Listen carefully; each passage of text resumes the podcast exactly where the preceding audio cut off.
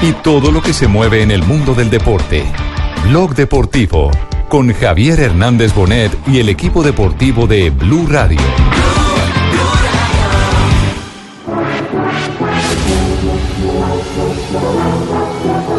Mi madre murió hace 10 años, se lo juro por mi madre santísima, que si yo hablo hoy, hoy hablo de lo que vi en la cancha, termino. No del equipo. No del equipo. No, no estoy diciendo el árbitro. Yo tengo que hablar primero con el plantel. Tengo que hablar con el plantel porque, porque créame, créamelo, se lo hablo con toda la sinceridad. Yo pensé. Me alegra mucho por él porque ha sido un hombre sacrificado, que lucha, que está cumpliendo con muchas cosas.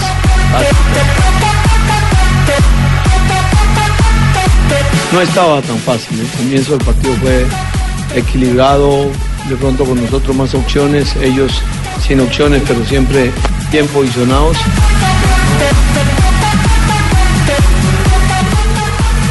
No, siempre es importante no marcar goles, pero no, no hay que, como siempre digo, no hay que juzgar a los delanteros solamente por los goles, sino por los movimientos y todos los trabajos que uno pueda realizar en pro.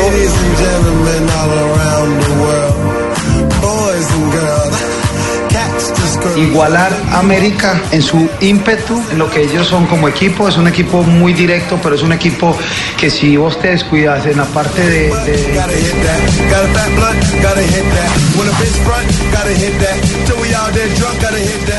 Dos de la tarde, nueve minutos. Bienvenidos a Blog eh, Deportivo. En Blue Radio y BlueRadio.com. El Millonarios de Pinto camina firme. ¿ah? Qué técnico. Es el líder, es el líder y, y jugando muy bien. Jugando, bien, sobre todo eso, jugando bien. Creo que el hincha de Millonarios hoy está muy contento. Es que es difícil, es difícil, Juanpa, eso. Es difícil pensar que un equipo de Pinto no tenga orden. Con mucho orden se le ve, con mucho oficio dentro Que ese es, ese es, digamos, el punto, el punto de partida de este Millonarios que ya tiene 18 puntos Sí. y que encontró al hombre gol en un momento determinado. Solo perdió con. ¿Quién fue? Once Caldas. Con Once Caldas. Con el Once Caldas. De resto ha sido eh, una campaña eh, de cifras eh, casi perfectas y cada vez jugando mejor. Creo que es lo más valioso que tiene este Millonarios de, de profe Jorge Luis Pinto. Eh, a quien Siete partidos, Sí. seis victorias, una derrota que ya hablamos de Juan frente al Once Caldas, 13 goles se ha convertido Millonarios a favor y apenas se ha dejado de hacer cuatro goles, tiene una diferencia de más nueve. una Otro, diferencia otro de los nueve, puntos digamos. importantes de este Sí. Millos del profe Pinto es que gana de local. O sea, a todos los partidos que ha disputado, que son tres en el Campín, ha ganado, ha hecho goles y esa era una materia que no tuvo el semestre tocado el pasado el ahora. equipo de, de Russo. Ya le ganó al Bucaramanga, le ganó al. Huila, le ganó al. Unión. Ese, es- ese fue uno de los puntos importantes que puso el profe Pinto. Tenemos que ser fuertes de local y por el momento va. Sí, de momento el Campín es fortín para los azules. La parte física juega un papel determinante en los equipos de Pinto y en Bogotá tiene que marcar la diferencia. Claro. Es un equipo hecho para eso, para El hacer que gana en casa clasifica a los, a los octogonales. No, y ya usted con 18 El que gana sus partidos en casa está entre los ocho. Ojo al dato del gol Caracol. Superó. eh, bueno, el inicio de Jorge Luis Pinto con Millonarios supera a Russo Sí, señor. y queda muy cerca, muy cerca de otro técnico campeón con Millonarios, el técnico Torres. De Hernán Torres. Hernán Torres. Claro, porque ya empieza a derribar, eh, digamos, esas tendencias y esos récords que se fueron marcando en el andar de un Millonarios eh, que terminó siendo campeón con Hernán Torres. Pero yo recuerdo también un Millonarios del Pecoso Castro, donde hizo 21 18 de 18. Y no clasificó. Y después lo clasificó, cuando se clasificaba con 27 puntos. sí, claro. claro, Eh, claro. Es que no, es en el inicio sin, sin, sin perder. O sea, Torres llegó a 13, a 13 puntos Sí. en, en su inicio. O sea, ya lo va a superar. Si sigue así, pues. Si sigue así. Pero ya tiene una, una derrota, es una racha de... De puntos consecutivos. Sí, pero el del Pecoso también fue inicio sin perder, por eso. 18 Total. de 18. Bueno, lo cierto es que Jorge Luis Pinto, aquí lo dijo en este programa, habló de habló de Giroud, hizo esa comparación. ¿Lo eh, dijeron? ¿Cómo, De? Giroud. De Giroud, de Giroud. No, Girón no, no, no. ¿Cómo así? Yo acabé de escuchar que habló de Girón. ¿Qué dijo de Girón? No, no, no, no. Girón Es que Santander. Girón es la Girón. forma que dicen los gomelos acá en Bucaramanga. Ah, sí, es la. La forma de vamos para Girón. Ajá. Sí, pero no es Girón. Dígale al profesor Pinto que no, que es Girón. Ah, los gomelitos, no, pero no, no hablo de Girón tampoco. Claro, pero acaba de mencionar usted que dijo Girón. No, hombre, Claro él, que lo dijo Girón a los él lo, no, él lo hizo coloquialmente y se quiso No, si mencionar. hubiera a- sido coloquial hubiera dicho Girón, no le No, es él es santanderiano y él sabe. sí, le puso Él es santanderiano. Era Giroud, que había goleadores que había que aguardar, esperar como Giroud, el Ahora le francés. está metiendo una uva al final. Es Girón, no estoy diciendo. Hombre, Ay, que no. y bueno, Bucaramanga. Ovelar, el tiempo, la pausa y los goles le dan la razón a Pinto. Me alegra mucho por él porque ha sido un hombre sacrificado, que lucha, que está cumpliendo con muchas cosas tácticas que a veces esos centros delanteros no, no responden, que él también ha tenido la calma de no se desesperarse y hasta que llegó el momento en que encontró los goles y ojalá que sigan viniendo para él. Me parece que es consecuencia de su oficio, de su trabajo y del aporte también que el equipo pues, le colabora y le ayuda. Estamos contentos y vamos a ver eh, cómo continuamos porque esto está empezando. Bueno, para Jorge Luis eh, Pinto, un partido complicado pese al marcador. 4 por 0, una diferencia notable en el terreno de juego. El hincha sale satisfecho, pero Pinto tiene otra lectura al respecto. No estaba tan fácil, el comienzo del partido fue equilibrado, de pronto con nosotros más opciones, ellos sin opciones, pero siempre bien posicionados, que no encontramos una claridad total a pesar de las opciones. Los goles nos permitieron que se abriera un poco más el equipo, que entráramos más espacios y el desgaste, lo que le dije al equipo en la charla. Si hacemos el gol en el primer minuto es bueno, pero también lo podemos hacer en el 91 y es bueno, teniendo el equilibrio, la calma y el orden que se necesita. Esta, esta es una, una opinión personal. A mí me parece fantástico que en un torneo como el nuestro, un técnico como Pinto, eh, bueno, hoy está al frente de Millonarios, pero que a un técnico como Pinto le vaya bien. Porque es un técnico que viene a traerle estatus, es un técnico mundialista, es un hombre que eh, se refresca y, y estudia permanentemente, se renueva en sus conocimientos tácticos y creo que eso le da soporte y peso a, a la liga en un momento determinado. Y que tiene en estos momentos la asesoría de un hombre que sabe mucho en tema de fútbol, porque su experiencia como jugador de Freddy Rincón es impresionante. Sí. Entonces, el trabajo que Freddy hace con los jugadores, los atacantes. La forma como se tienen que perfilar, cómo atacar, cómo Van defender, jugando solos, es Sanabria, no hay muy nadie. bueno, ¿Cómo, excelente. ¿Cómo, cómo, Pingo? Esos manes estaban jugando solo, no el No. arquero, no coge ni la No novia en cine, la madre no vio cómo le pagó por debajo. Sí, eso sí también es Ay, ahora va, No, va a demeritar lo de Ovelar por el arquero. No, no, no. No, no mete hasta un. Pifias son pifias, sí. No se respaldó con el cuerpo y se le fue Además, además atajó otras buenas y ha venido atajando bien ese muchacho. Los números de Ovelar. Mire, no, yo le tengo los de Permítame, tripletas. si quiere, permítame, Si yo le quiere, le doy los de Ah, claro, acá los tenemos. también los tengo. Maravilloso, perfecto. Cuatro goles. eso. Cuatro goles lleva Ovelar esta temporada con Millonarios, el triplete de ayer y también le marcó a Jaguares de Córdoba. En las dos oportunidades ha ganado el equipo azul y está mejorando las cifras con relación al 2018 porque en Liga, en 2018 tan solo marcó dos tantos. Muchas Así lesiones. es. Eh, en total 129 goles en eh, toda su carrera y ya lo dijo Jonathan, cuatro esta temporada. ¿Y tripletas? Tercer jugador de Millonarios que le hace tripleta al Unión Magdalena. Willington Ortiz en el 74 y Funes en el 86. Tripleta de Y ahora Roberto Velar. Jonathan El búfalo de San Luis la- entonces. en También. entonces. Y es la primera Otro tripleta búfalo. de Roberto Velar en su carrera, además. ¿La qué, Fabio, perdón? La primera tripleta de Roberto Velar en su carrera. En Barranquilla con Junior no marcó tripletas. No marcó gol. Y, y qué coincidencia con el con el, te- el jugador y el técnico, ¿no? Porque es que Ovelar está en un proceso nuevo con el técnico Pinto, que ya había tenido a Funes, y Funes es un hombre que también había hecho un proceso parecido al que está haciendo Ovelar, que al comienzo no marcaba goles, el hombre, el profesor Pinto, lo o le enseñó tanto y le tuvo tanta confianza que al final terminó siendo el gran goleador que todos Claro, una- una conocimos. Es- goleadores son de confianza. Es cierto, es cierto. Ojo, es la primera tripleta en Colombia, porque ya había marcado en Alianza, en Alianza Lima, eh, en Perú, justamente el paraguayo Sí. Ovelar, que habla de este momento dulce vivido frente al Unión. No, siempre es importante no marcar goles, pero no, no hay que, como siempre digo, no hay que juzgar a los delanteros solamente por los goles, sino por los movimientos y todos los trabajos que uno pueda realizar en pro, en funcionamiento del equipo. Entonces, El que usted hace referencia, Richie, el triplete con el equipo peruano fue en el triunfo, el triunfo de Alianza Lima, 5 por 0 sobre Co- Cobresol. Esto en el 2011. Fue en aquella oportunidad que marcó 3 el paraguayo Roberto Velar. Bueno, que ha está. pasado, haciendo un recuento, ha Sí. pasado por el fútbol peruano, el fútbol mexicano con Cruz Azul, pero en ninguno, el- la mejor temporada fue en el Juan Aurich. en 2013. Como Acá la pegó duro, ¿no? Sí tuvo altas y bajas en el Tuvo Junior. alta y baja, pero ese mae me parecía un man. Sí, pero- 2015 fue muy bueno, 16 goles en el 2015. Era querido allá. liga. buen jugador. ¿Eh? Ese es un Insisto, buen jugador. Eh, Javier, Javier siempre ha dicho en este programa, eh, la- las, to- las temporadas y las campañas de los equipos no son, no son como arrancan, sino como terminan. Y, y- y evidentemente eh, tiene, tiene razón. Pero lo que también hay que decir es que, a mi juicio, la manera de trabajar de Pinto le ha permitido no solamente encontrar un equipo ordenado, sino encontrar al mejor ovelar del momento. Darle a ver, a ver y cuánto le dura esta, esta racha al paraguayo. Es, es un equipo que sin duda trabaja muy en bloque, es, es muy compacto y eso es lo que refleja en el terreno de juego.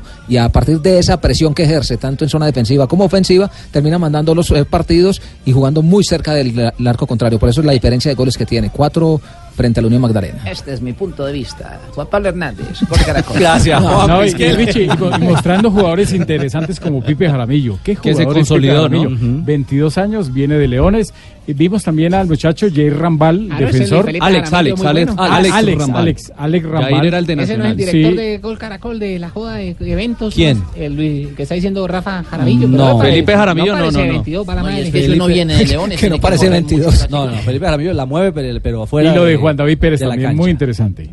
Y lo de Juan Eso David de Juan. David Pérez le ha ayudado mucho a Velar, porque cuando tienes al lado Claro. a un delantero que es muy habilidoso, que es rápido, por supuesto que distrae y le abre muchos espacios a, a Roberto Velar. Lo vimos en el partido anterior donde desafortunadamente para él no, no pudo concretar, una bola le pegó en el palo, pero, pero siempre está ahí en las jugadas de gol. ¿Qué le viene al Millos de Pinto líder? El domingo, el Deportivo Cali como visitante. Arrancamos transmisión a las 4 y 30 de la tarde, a las 5 en punto el kickoff de este partido. Aquí El- con el kickoff y con el cabo. No, no, no, no, no, profesor Girafales, no, no. El sábado 9 de marzo, en el Campín recibe a Nacional. Uh. Y después tiene clásico ante Santa Fe. Eso sí, entre esos tres partidos de liga tiene Copa ante Fortaleza. Pero digamos que se vienen tres rivales muy bravos en la Liga Colombia. Tres cartas fuertes, tres cartas duras para Millos que anda, ¿cómo, Sebastián? Bacos, tres, tres pero duros. ¿O tiene ahorros? ¿Le parece? Exacto, Fabito. A ver, ¿y qué pasa entonces? Millos es el líder. 2.20, pausa y continuamos. Ya viene el show del Pecoso, que terminó entre bendiciones. Hoy tenemos pregunta, Rafa, para los. Sí, Pre- pre- pre- pre- pre- pre- pregunta. Es lo siguiente. A ver. Si un árbitro Sí. sale en calzoncillos a la cancha, no mentira. ¿Por qué ese tipo de preguntas? Salga como quiera. Claro, ¿cómo, ¿cómo no va a salir el calzoncillos? Bueno, ¿cuántas, ¿cuántas áreas están especificadas en un campo de fútbol? ¿Cuántas áreas están especificadas? En un campo de ¿Cuántas fútbol. áreas? Sí, en un claro. campo de fútbol. Sí. Y las opciones son Las opciones son la primera cuatro, la segunda tres, la tercera once y la cuarta siete. ¿Está en Google la respuesta?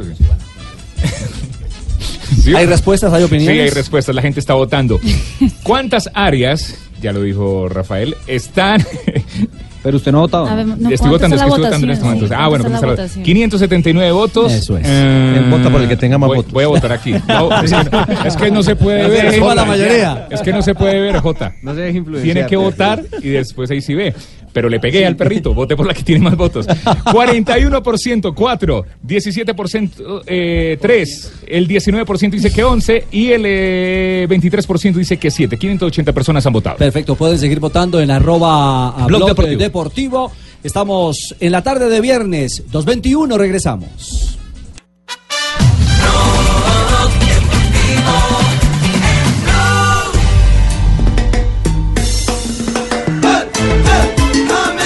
...2.23... Atención que hay noticia en torno a James Rodríguez. Ha hablado, yo no sé si ya dio luces definitivas sobre su futuro... ...el técnico del Bayern Múnich, eh, Marina. Pues eh, acaba de hablar Nico Kovac en conferencia de prensa y obviamente una de las preguntas que le hicieron los, eh, los periodistas alemanes fue la siguiente. ¿Es decisión de Kovac el futuro de James Rodríguez? Tal cual fue la pregunta.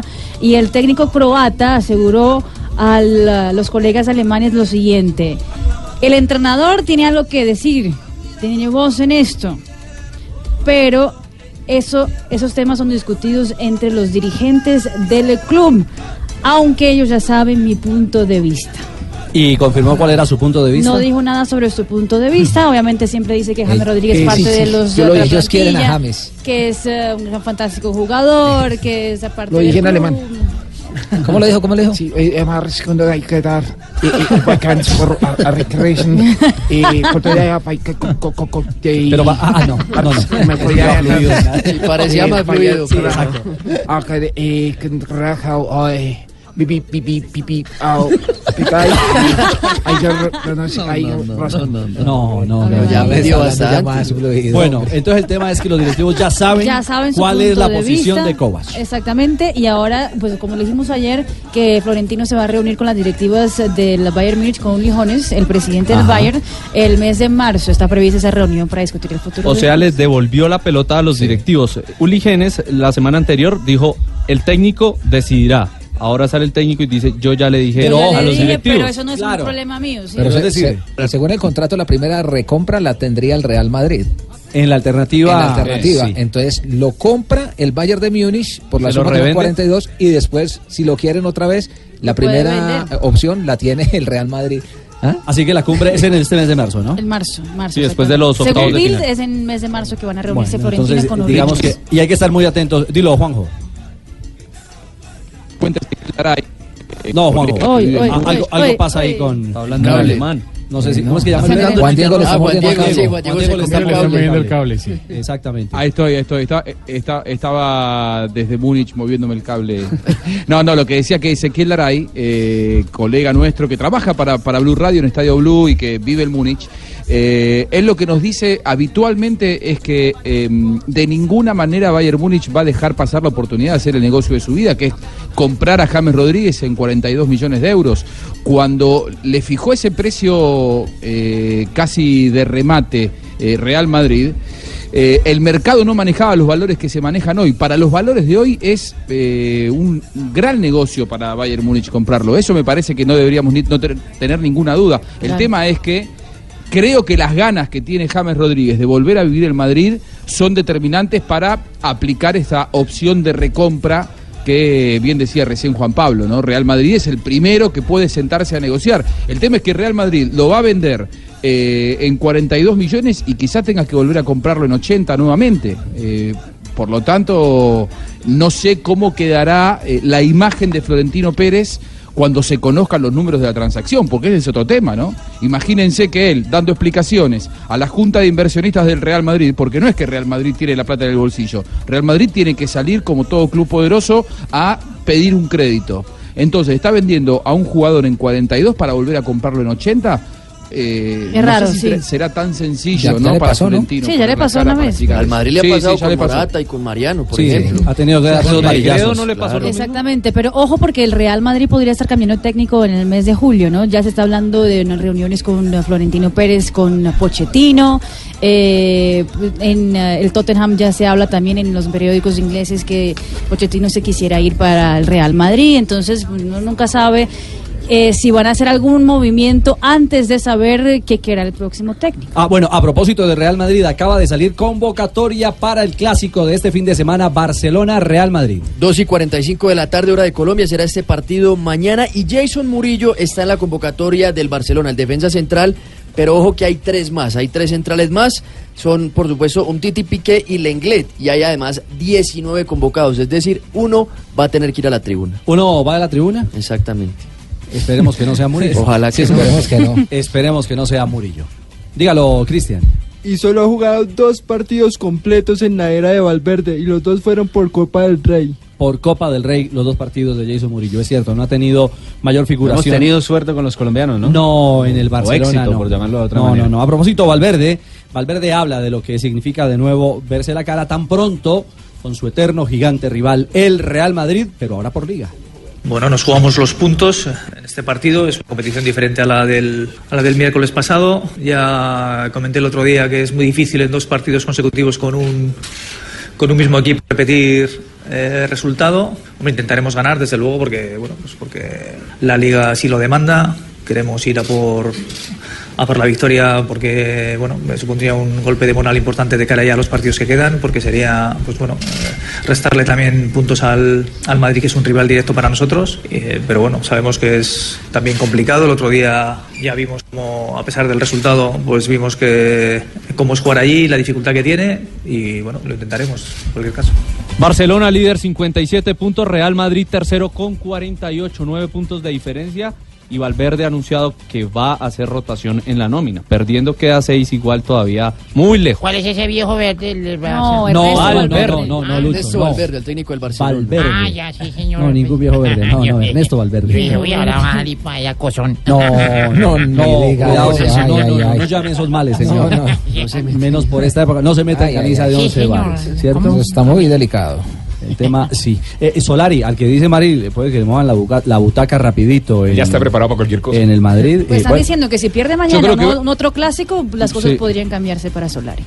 Y va a depender mucho de qué pase en el final de la temporada, ¿no? Porque él, él es un técnico de transición e interino, pero ¿qué pasa si gana la Champions? Si llega la, la decimocuarta, ¿cómo lo sacas a, a Solari? Me parece que se va a jugar en los próximos dos o tres meses, se va a jugar la, la posibilidad de seguir en el banco.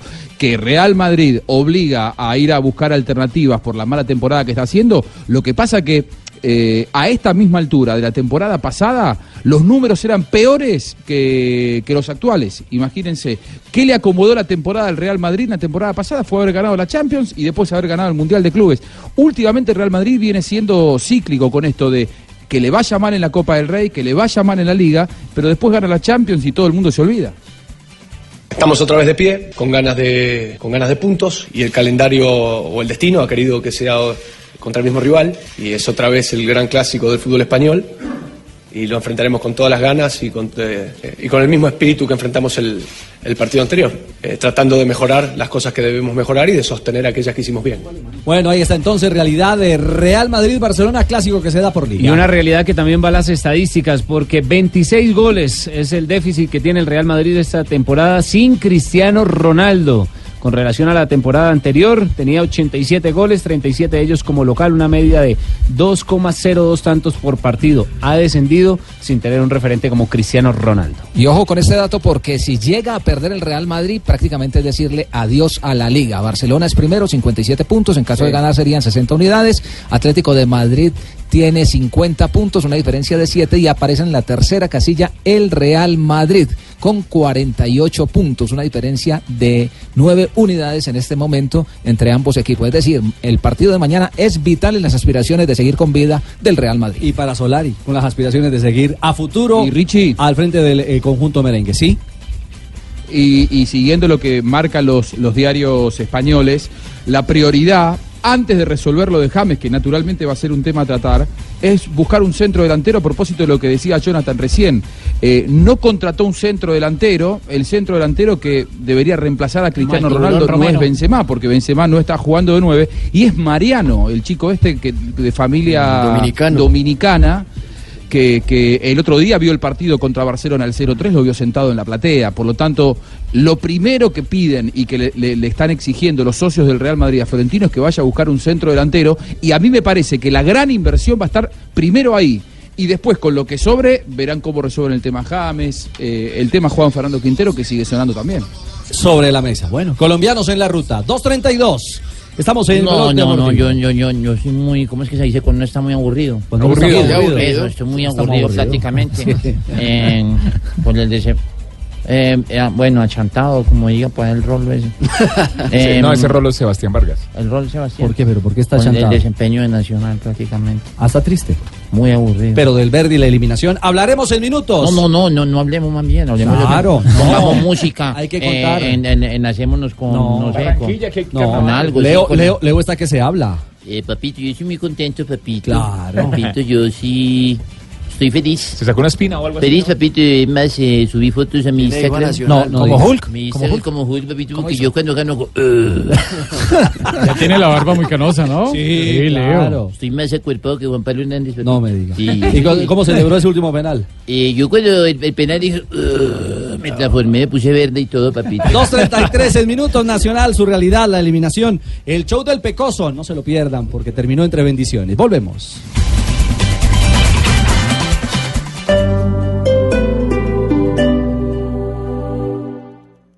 Blog Deportivo bola tocada ele então com o jogador que é o Caio. O Caio tocando o Caio Henrique, a bola atrasada com o Ganso novamente Caio Henrique. Ainda Caio Henrique tá fechado o Rezende, bola lá na direita com o Ezequiel. De cabeça a bola tocada ele pelo 41 Genderson. avanzamos en Blog Deportivo a esta hora fútbol brasilero con colombianos en cancha. Exactamente, estamos al minuto 25 de juego. Juega el Fluminense frente al Resende, eso por la Taza Río, es decir, la segunda fase del Campeonato Carioca, eh, que ya contó con el Vasco da Gama, el eh, ganador del primer turno. En ese momento gana el Resende, 1 por 0 con gol de Maxwell. La noticia es que Johnny González está en el terreno de juego del colombiano, que ha hecho ya cuatro goles en lo que vale la temporada en el fútbol carioca. Los Maxwell son muy buenos esos bombillos. Son muy buenos. uno De 60, de 100. ¿No? No, pero no, no, no tiene nada que ver. sí, no. Seguramente Ah, no, le- hablando de un jugador. No sabía, De pronto Ah, le prende el bombillo, el no sabía que había un equipo que se llamaba Resende. Sí. Como Mario No, y, Resende. y hay ¿no? otro que desciende Sí. también. Es el campeonato carioca, ¿no? Es- Claro. El Resende está en la segunda, tercera división. No juega el un árbitro muy famoso en Brasil, Resende. Son las estatales para la gente que no... Exactamente. Estaduales, estaduales, claro. llaman ustedes. Muy bien. Son cuatro goles de Johnny González, decía Marina, pero no marca hace un mes. El último fue el Pues esos 30 de enero. Exactamente. El Tuvo una 30. racha y ahora lleva ya un mes sin marcar. y se enfrió. Bueno, del fútbol de Brasil nos vamos a Alemania, porque está jugando a esta hora el líder. El líder. Sí, el líder del Borussia Dortmund en este momento, 11 minutos de compromiso frente al Augsburgo. El partido se encuentra 0 por 0. Marcador que le favorece de momento al Bayern de Múnich. Recordemos que con este empate el Borussia Dortmund es primero con 55 puntos y el Bayern de Múnich del colombiano James Rodríguez que juega el día de mañana tiene 51 unidades. Betis, Getafe, Real Sociedad con Atlético Madrid, Valencia. Muy bien, lo que tiene que ver con el fútbol de Alemania y nos vamos a España, al fútbol español, porque la Liga de las Estrellas tiene acción a esta hora en instantes con colombiano a bordo. Sí, señor, porque jugará el Rayo Vallecano enfrentando al Girona, jornada número 26 que arranca en el día de hoy en el estadio de Vallecas.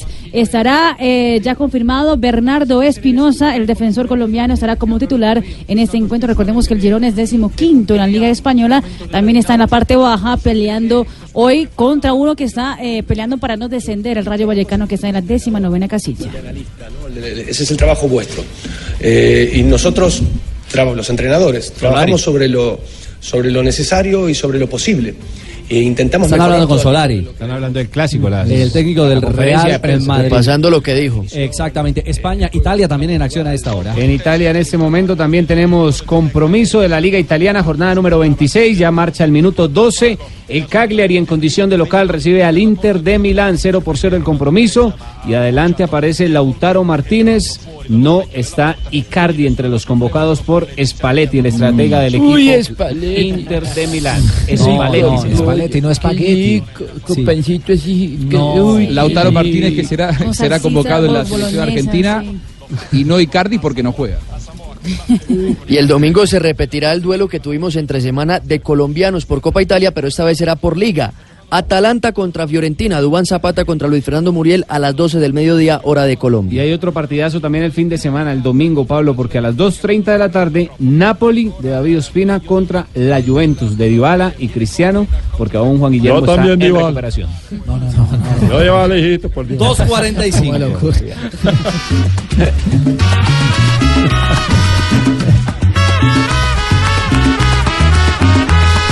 Gusta mucho. No diga, Ay, en- Ruperto. Yo no sé, pero en las entrañas mías, Sí. yo siento como que Ah, yo sí la sabía, yo sí sabía. Como que me mueve algo. No me diga. Yo no sé si es que de pronto yo tengo raíces. Ah, sí, ancestros. ancestros. Tiene la duda, tiene no está de seguro. pronto otra vida que. Sí, de pronto, Seguramente. no sé, de pronto en, en, Le falta la- melanina. en lo Una que llama, ¿cómo es bisabuela. cuando se llama cuando una uña se tierra en la reencarnación? Se encarnó, se encarnó. Ah, pues. Se encarnó. Era Reencarnó. eso. Y el cañeño en, en otra Usted, y usted que es hincha de boca, lo que habrá sufrido Ruperto cuando eh, América perdió las finales justo contra River de la Libertadores en el 86 y en el 96. Usted que tiene esa relación así Bueno, yo estaba muy de- Boca ¿eh? y de América de Cali. ¿Cuántos años tiene usted? Yo era un pibe. yo era un pibe, yo, yo soy un hombre. Yo soy un hombre que no, tengo más de 40, no Sí. puede ver la mi edad.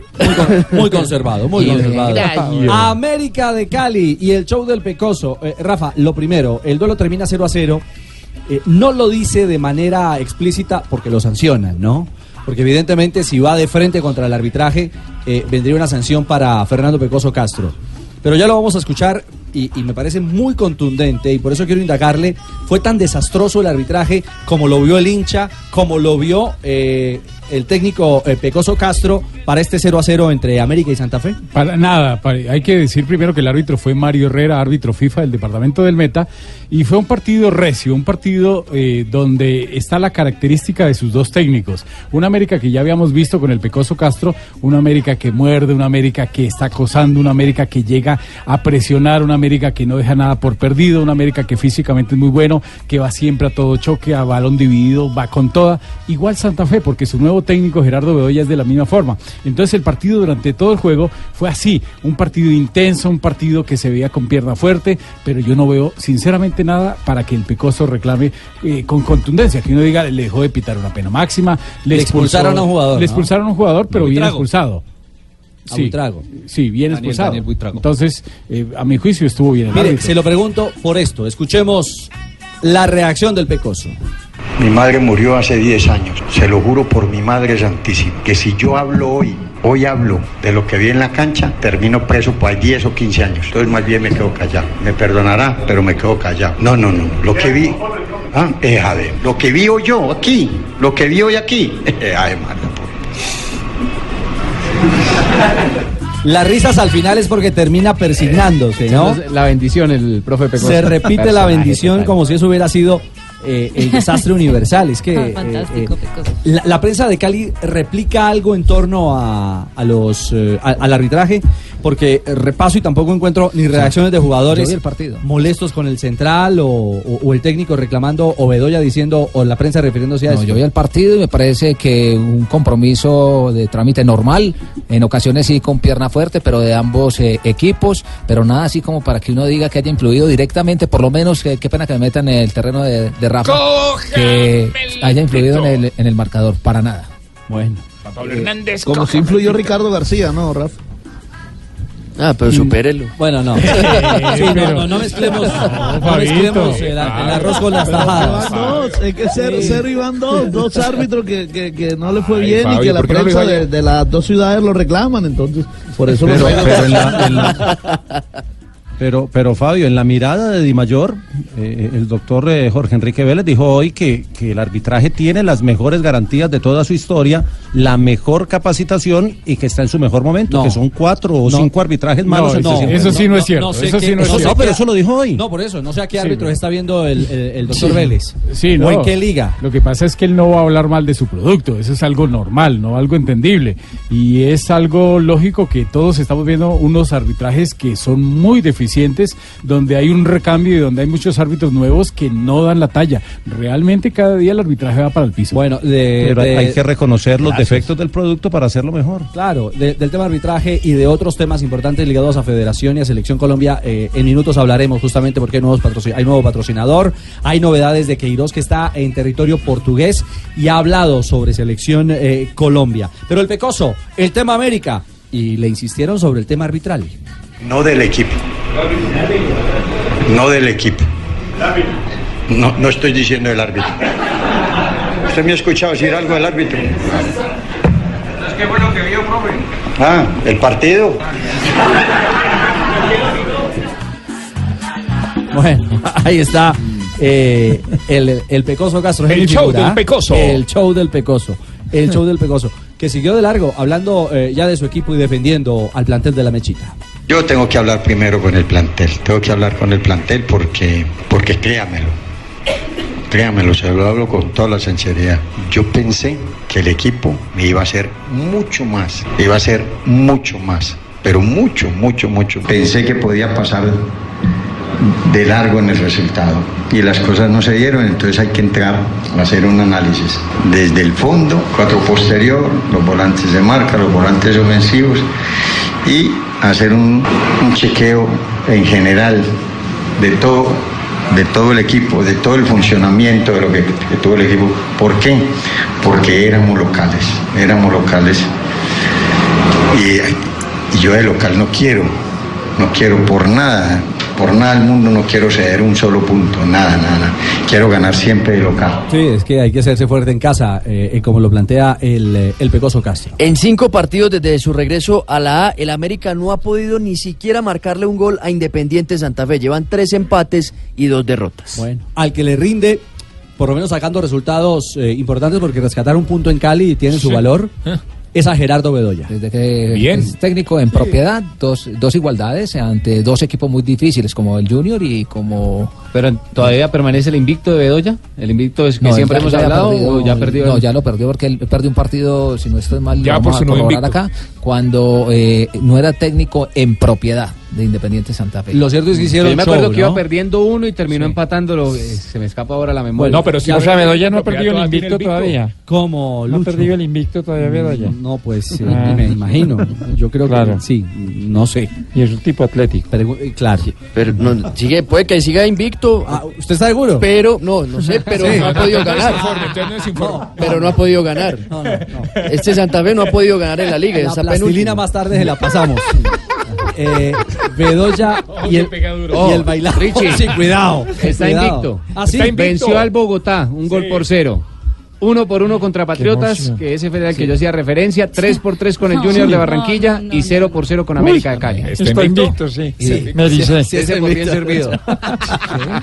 Por favor. Jonathan no. Montó show con, con- con el pecoso en la cancha de Pascual. ¿ah? Fue, fue un espectáculo antes de comenzar el compromiso. Recordemos que hay un vínculo eh, bastante estrecho entre el Pecoso Castro, que dirigió a Gerardo Bedoya cuando era jugador de Independiente. Santa Fe. ¿Qué pasó, Carmario? Al viejo en el... No, no, no, no, no, no, hombre, no es.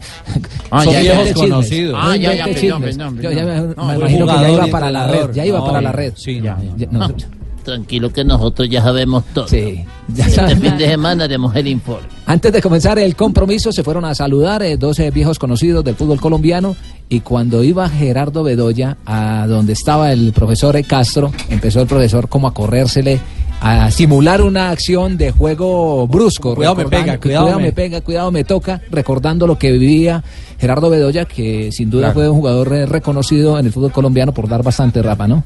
Sí, el récord de expulsiones, pero el Picoso no se queda atrás. No, claro. Sí. De, eso, de eso también sabía Sí, el, es- el pecoso Castro. Lo Los que cierto son es que- relaciones con, con la mía con Rafa, que nos conocemos de atrás. No me diga. Ah, sí, Nosotros sí, desde que era árbitro. sí, ah, desde que era árbitro.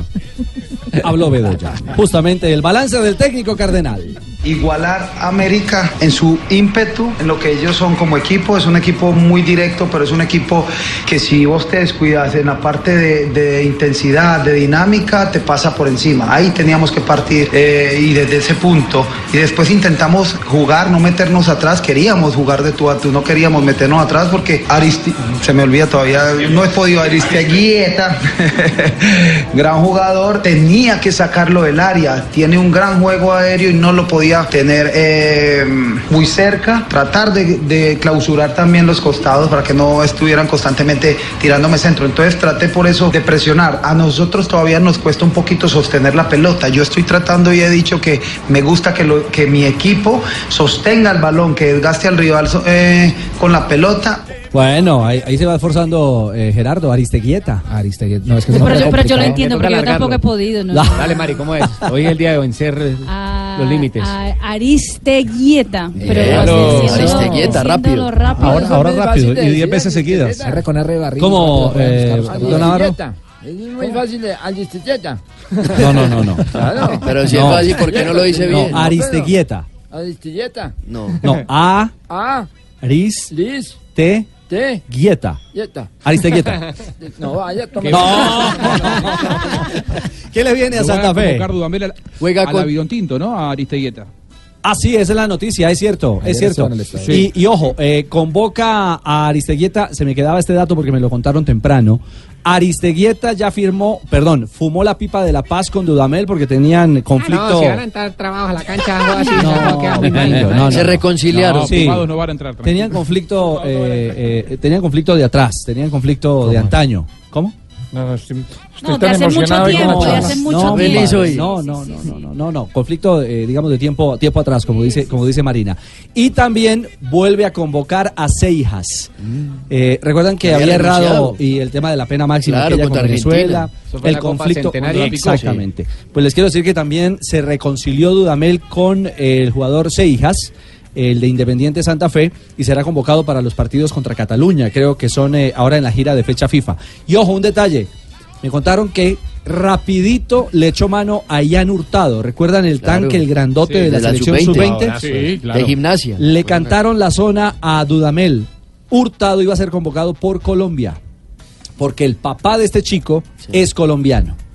Entonces, rapidito, le echó mano para llamarlo a selección absoluta y no correr ningún riesgo de que en algún momento Hurtado pueda vestir la camiseta de la selección Colombia.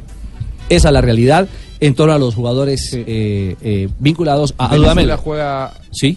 Vene- Venezuela juega en Madrid contra Argentina el 22 y el 26 contra la selección de Cataluña en el Camp Nou. Ah, ahí está entonces. Ahora sí, lo que le sigue entonces al América de Cali, el equipo de Aristeguieta que va a jugar el domingo a las 6 de la tarde frente al Envigado como visitante y Santa Fe va a recibir a las 2 de la tarde también el domingo en el Campín a Río Negro. 2.57, momento para las frases que hacen noticia en este viernes, aquí en Blog Deportivo.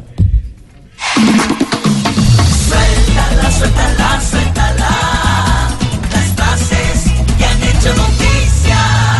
Arrancamos las frases que hacen noticia y esas para que la dibujen en su cabeza. El estadio estaba lleno, explotaba, le pegué fuerte de tres dedos, había un poquito de viento y se metió. Terminó siendo un golazo. Leonardo Madelón, director técnico de Unión de Santa Fe, acerca del gol que le marcó a Boca en 1989.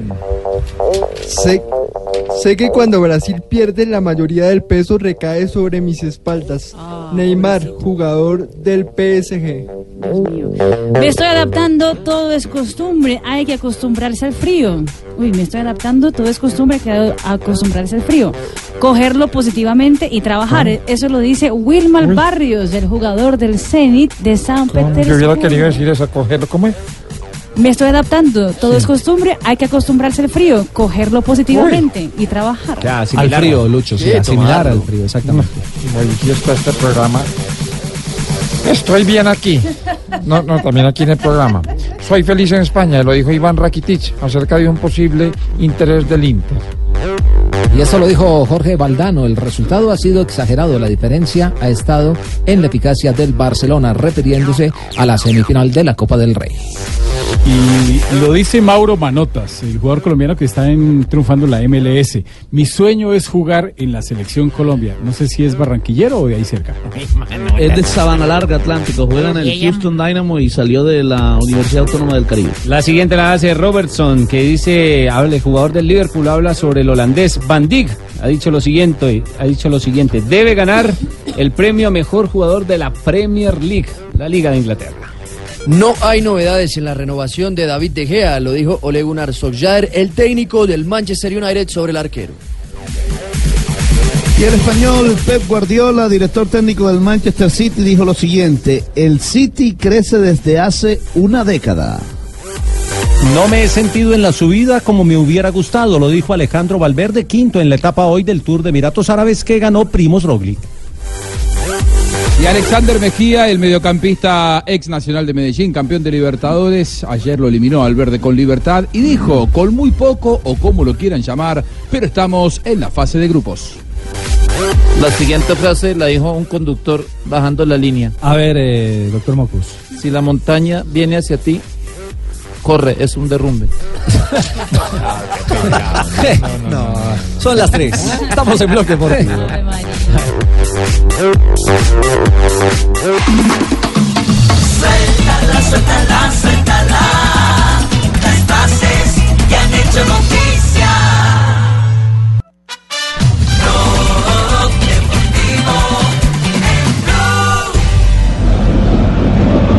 En. La salida de Bayer.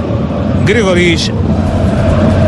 Tiger. Otra vez para Gregoris. 3-8 en Alemania, en la Bundesliga, juegan para el Bayern de James Rodríguez. 37 minutos del primer tiempo está ganando el Augsburgo 1 por 0 al Borussia Dortmund y con este resultado, mucha atención, Borussia Dortmund es primero del torneo con 54 puntos. El Bayern de Múnich juega el día de mañana, tiene 51 unidades. Eso sí, está abajo en la diferencia de gol, tiene más eh, 25, mientras que el líder tiene más 31. Eso significa que si mañana el Bayern gana, hace 54, le igualaría en la punta al Borussia Dortmund y de nuevo se mete en la pelea por el título de la liga alemana después de un flojo comienzo.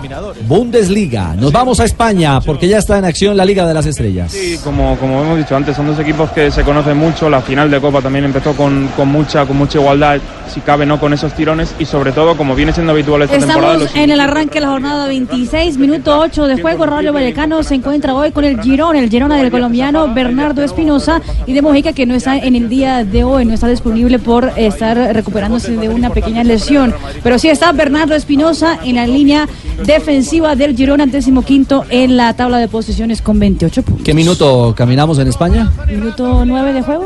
9 de juego. que no entra ese rebote va a ser para Damjanga salva sobre la línea no finalmente será balón para el Real Madrid. Aplaude el banquillo de Pablo Lazo. Y tiempo muerto el primero del Ah, bueno, pero también están encargados del baloncesto, lo que pasa justamente Claro, en la liga. Están con todo, pero si ganar, de ganar el Girona, el equipo del- de los colombianos saldría de la décima quinta casilla y subiría a la, a la décima casilla. Pues dependiendo de lo que pase con el, el resto del- de la Se jornada. acercaría a zona de copas pero europeas. se, se- se- pues, se ayudaría un montón ese partido para el equipo de los colombianos. Y además al Vallecano, a, perdón, al Villarreal le conviene que pierda el Rayo Vallecano, el equipo de, de Carlos Vaca, porque están ahí peleando también por salir del descenso los dos. Porque aquí no hablamos de baloncesto también. ¿De baloncesto? Claro, en la ronda se habla de por baloncesto. supuesto. De la NBA, negros bien altos. Por, por eso es que quiere que sea. Las grandes estrellas Sí, del mejor deporte. baloncesto del mundo. Es espectacular. Claro. Nos vamos a Italia, 3-10, porque también hay acción a esta hora. En este momento en Italia se está disputando però a, a dare il pallone di ritorno a Serna. empate uno por uno entre el Cagliari y el Inter de Milán. La anotación del equipo que iba perdiendo, el equipo interista, fue de Lautaro Martínez. Argentino Juanjo apareció. Cepitelli fue el hombre que puso adelante al Cagliari. Uno por uno ya marcha el minuto 40. La primera parte en el fútbol Va a ser italiano. convocado mañana Lautaro Martínez por Scaloni. No va a estar Icardi porque no juega con, con el Inter, pero sí Lautaro Martínez estará. No está el Kun Agüero, que está peleado con Scaloni, se peleó en el Mundial de Rusia. Eso llama la atención. di coordinarsi, ma l'ha colpita veramente male. Ha strozzato il pallone che è terminato sulla 3-11 y en esta ronda nos resta pasar por Brasil. Alarme monitorado Verisuri. Instalação rápida. Campeonato Carioca Fluminense con el colombiano Johnny González está en el terreno de juego. Estamos ya en el segundo tiempo, minuto 5 de la segunda parte. Resende gana un gol por cero. Eso por la segunda etapa del campeonato Carioca. O zagueiro tricolor foi falta em cima dele. Informação, esporte, emoção. Hashtag. Ah, ya está, está vendiendo el, el Tibaquirá portugués. Brasilero. perdón. Falo português. Uy, hermano, hermano, está perro. Ay, sí se aparece Lucho. Por cuatro viejas, ¿no? Usted es como el genio, ¿no? muy temprano. ¿Cómo, hermano? Usted es como el genio. Sí, señor. Aparece la botella lo de destapa una botella. señor. ¿Cómo, es, ¿Cómo están viendo mi novela o no? Fabulosa. De Fabulosa, Lucho. Sin papelazo. Yo iba a ser el protagonista. Yo, Sí, ¿ah? Yo en realidad no iba a ser el señor Carri, Carri. Carriazo, Carriazo, Carriazo. Carriazo. vimos que fue Alcohólicos Anónimos, fue ayer y todo. Sí, señor, pero a que me, a que me borraran. Con la bellísima Verónica Orozco. Bueno, ¿quién está cumpliendo años? Carlos Queiroz. 66 años. 65 años. No, 66. creo. 66. ¿Sí? Sí, pues aquí dice 65. La, la federación, Eh, el, Pongamos ahí un, entonces una queja en Wikipedia porque dice Ah, pero es que no. 65 años en Apula, el primero de marzo Mire. de 1953. la Federación Colombiana de Fútbol lo felicita por sus 66 años. Ah, bueno, pues entonces aquí no lo han actualizado. Por eso no me. Wikipedia. Actualice Wikipedia que ya dice 66 años. Nampula, primero de marzo de 1953. Sí, por eso 66. Sí, sí. Por eso, por eso, por eso. Por eso, no lo han actualizado. 65 más Wikipedia no- 1 está bien. Sí, sí. Wikipedia no lo ha actualizado, entonces. por eso. 66 cumple el nuevo seleccionado. Créale a la federación. ¿Cuántos años está cumpliendo? 66, el Lucho. ¿Por qué? No, pensé que eran más. ¿Más pollo? Sí, porque no va a cumplir, cuando cumple 69 años está más cerca del hueco, no. Yo no, No, sé. no, sí. no, no. Todavía está joven. No, estaría uno joven todavía. Está muy joven. Bueno, cumpleaños eh, Queiroz, el profe eh, Queiroz, técnico de la Selección Colombia, quien a propósito está en Portugal y ha hablado con eh, los medios de ese país. RTP, Radio Televisión Portuguesa, ha hablado el técnico de la selección nacional. Ayer se cumplían o ayer se reunieron eh, aquellos eh, jugadores de la selección portuguesa sub-20 campeones en 1989 eh, en Arabia Saudita. Entonces aprovecho este canal para hablar de Queiroz, o con Queiroz mejor. Y por supuesto, el tema selección Colombia no pudo eh, evadirse. Y esto habló Carlos Queiroz de su nuevo reto en la selección nacional. Então e agora o que é que vai dizer aos cafeteros? Agora é também um cafeteiro, eh, eres un selecionador da- cafetero da más. tricolor, selecionador da, da Colômbia, o que é que lhe pediram? Técnico de A mim Colombia. pediram para, obviamente, eh, chegar ainda Me mais alto, se possível, com a seleção da Colômbia. en los lugares más o que eu altos vou tentar fazer, Colombia, eh, lo que é, de primeiro, o que é necessário fazer para preservar este, este prestígio, esta... Vamos a hacer de todo para esta- poder eh, preservar el prestigio que tiene hoy en día la Portanto, é isso que eu selección estou a dizer. Colombia. Primeiro, é fazer o que é necessário para manter... eh, Primero vamos a hacer lo necesario para mantener prestígio, a reputação que a prestigio, seleção ganhou com o reputación Sr. Peckerman que ha e com ganado Colombia os con jogadores que Peckerman, tem atualmente. con los jugadores Depois que tiene passarmos a uma actualmente. fase de tentar fazer os possíveis, que é melhorar. Y después vamos a e tratar depois vamos de hacer atacar lo os posible impossíveis, para que é para tentar mejorar. ser campeão. São três Y después coisas es- simples, la como tercera devem fase ser. es tratar de hacer lo imposible, Não, não, que es ser pediram-me, campeón. Para exatamente isto, eh, que a alegria e o orgulho de- dos adeptos da Colômbia. Eh, La selección possa es la ser, alegría eh, de los hinchas de Colombia. E ainda mais respeitado em todo o mundo. Y creo que eso va a hacer con que los portugueses seamos más prestigiados en todo el mundo. Bueno, eh, un discurso claro, muy coherente alrededor de, de su nuevo reto al frente de la, de la selección Colombia. Estamos aguardando y creo que no va a haber misterio por el tema de convocatoria. Eh, No, y por lo que vimos de los jugadores que le está siguiendo Carlos Queiroz, no. sí, pero no, me cuentan que va a ser prontito. O sea, Sí. que, que no vamos a tener que esperar hasta las 7 de la noche del, del Ah, los días. metodología Ah. El Día Nacional del F5 se Es- acabó. exactamente. El día. El F5, F5, Actualiza, ese actualiza dedo, la página. eh, eh, en efecto. El día que bloqueamos los computadores dándole F5. Literal. Los viernes, en las 7 de la noche. Y agradeció Queiroz la- el saludo de la Federación Colombiana de Fútbol, que él puso muy temprano esta mañana el saludo de feliz 66. Cumpleaños y que Carlos Queiroz rápidamente agradeció con un, un emoji, lo que se llama emoji, ¿sí o no? Una carita. Una Una carita, una carita o unas manitos. Un muñequito. Un muñequito, exacto. Sí, sí, sí. ¿Un boji?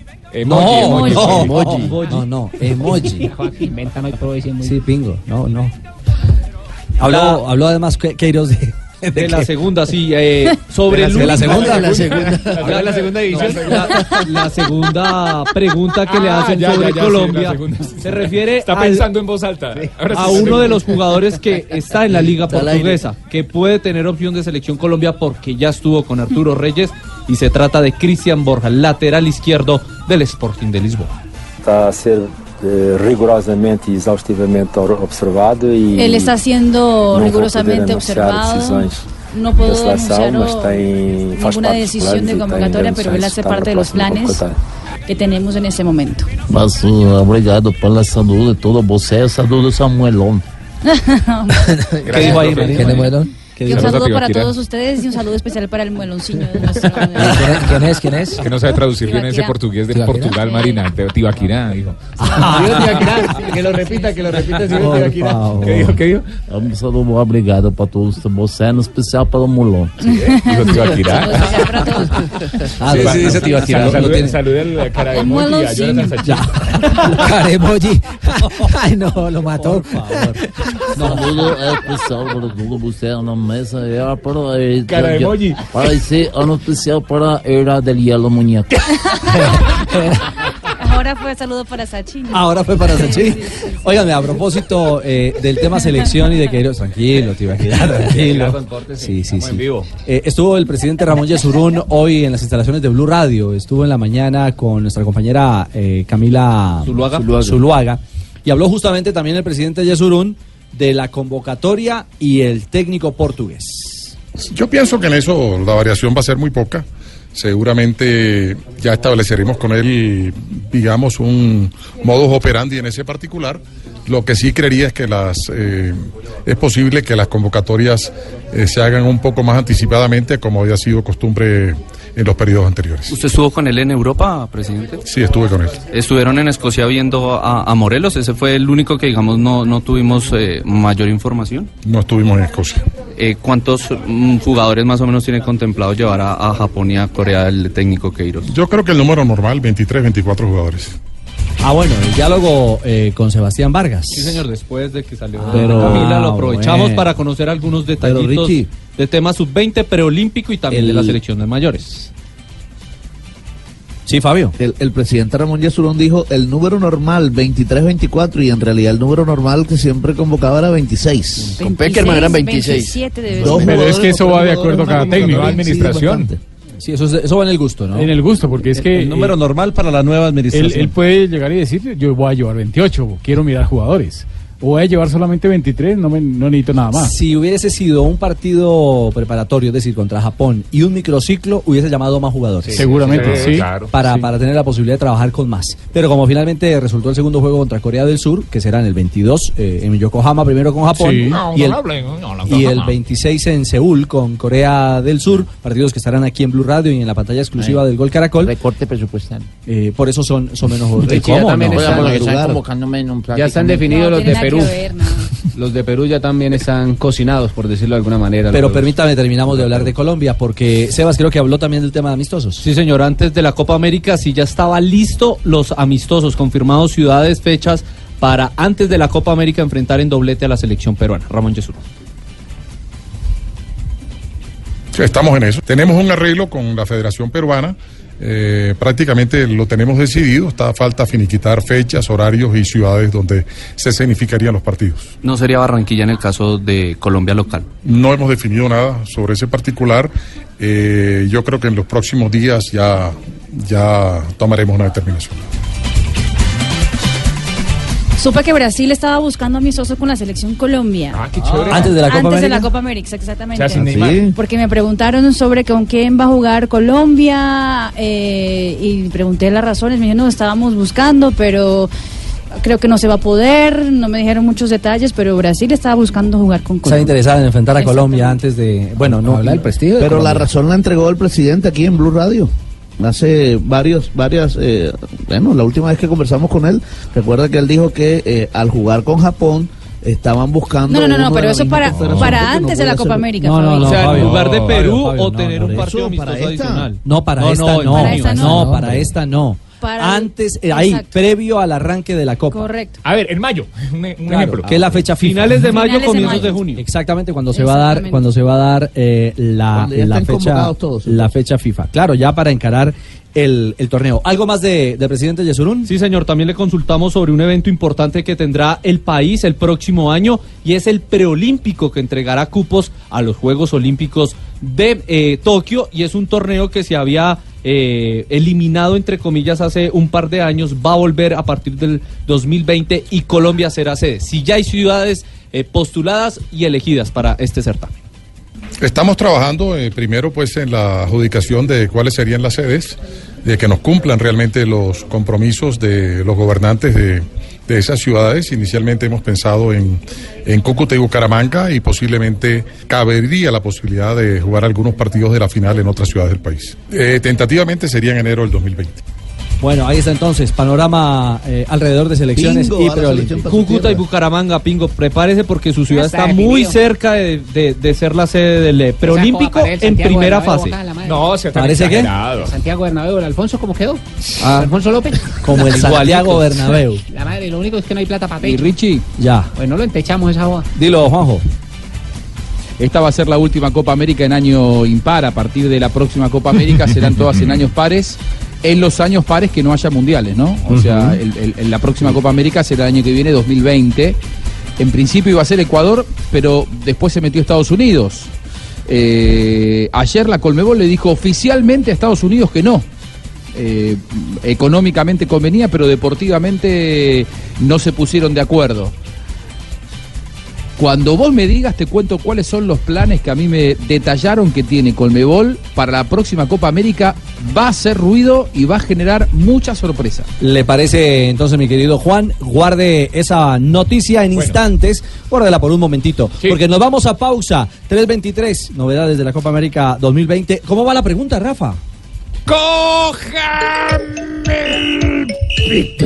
Bueno, ¿cómo va y cuál es la pregunta con la que participan nuestros oyentes? Cada día más normal. Sí, no, no, cada día más normal. No, lo que pasa No. es que son preguntas fáciles, son de sentido común también. ¿Cuántas áreas están especificadas en un campo de fútbol, no?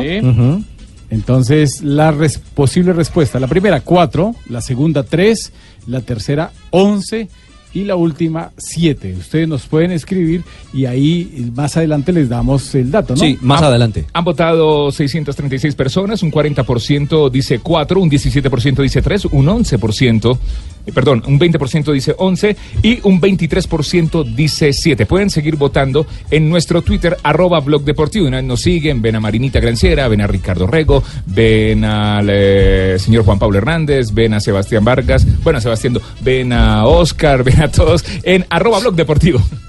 324.